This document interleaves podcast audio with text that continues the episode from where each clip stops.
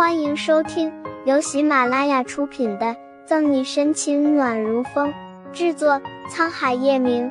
欢迎订阅收听。第九十九章，我陪你。沈深觉得自己被放鸽子，还是因为其他男人？叶晨玉猛踩油门，提前十多分钟在医院门口堵截沈西。一下车就看见叶晨玉，沈西如同见了鬼般。宋义不愉快，叶晨玉也很不爽，但沈西在他又不能做什么。西西，你来了。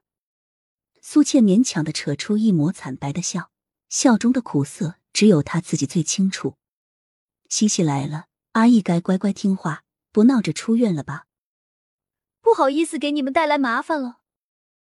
沈西扶住摇摇欲坠的苏倩，对医生歉意的一笑：“你们先去忙吧。”这里交给我处理就好。被宋义折腾的够呛，医生忙不可迭的把烂摊子丢给沈西后，就劫后余生的离开了。等医生离开，沈西扶着苏倩重新躺在病床上后，才走过来，玉扶青着脸的宋义。在沈西的手快要碰到宋义的时候，斜靠在门上的叶晨玉眼疾手快的接替他的活。男女授受不亲。被抢了先的沈西嘴角抽搐。这叶晨玉是上帝派来折磨我的吗？什么鬼的男女授受不亲？什么时候叶变态也讲究这个了？不用，我自己还能走。本来看着沈西快要扶着自己，能在叶晨玉面前秀一下的宋义，恨不得拍死这个多事的男人。好，叶晨玉巴不得的松开宋义的胳膊。闹了这么长时间，宋也有点累了。西西，听说刘经理的案子破了，病房陷入死寂。也知道宋义关心什么，却赌气不问。苏倩便装作随意的说着：“是啊，凶手已经抓到了，就是乔潇。”沈西帮宋义掖好被脚后点头。但是我还是感到还有些事情我没有查到，很多困惑不能解开。既然凶手已经抓到，那是不是因为最近？你太忙太累，疑心太重，多想了。苏倩不以为意，孰料生闷气的宋义回头：“你想继续查下去的话，我陪你。还有我。”宋义都开口了，叶晨玉又怎么会甘心落后？不管宋义是否支持沈西，只要他想做的，叶晨玉都会无条件和他一起。好啊，有你们两个，那我岂不是如虎添翼？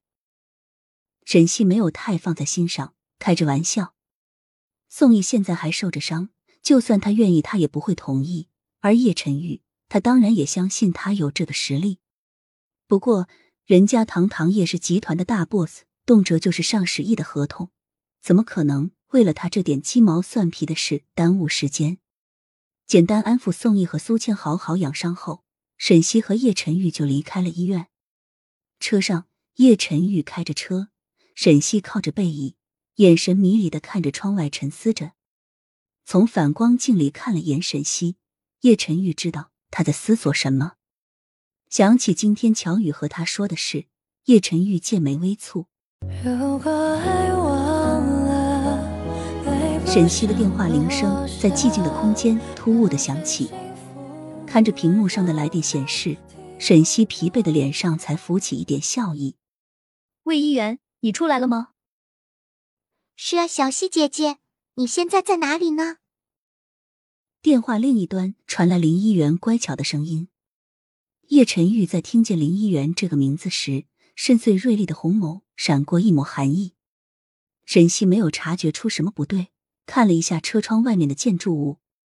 哦，我们马上就到家了。你在哪里？我让你陈玉哥哥过去接你。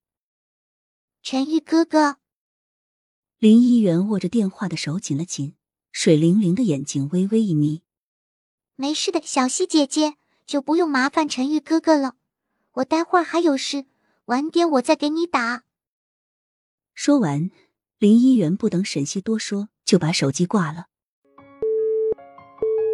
听着手机里的提示音，沈西秀眉微蹙，小声的嘀咕着：“这孩子怎么拘留几天后变得这么怪了？”听着沈西似有似无的呢喃，叶晨玉蠕动着性感的嘴唇。你很喜欢林议员吗？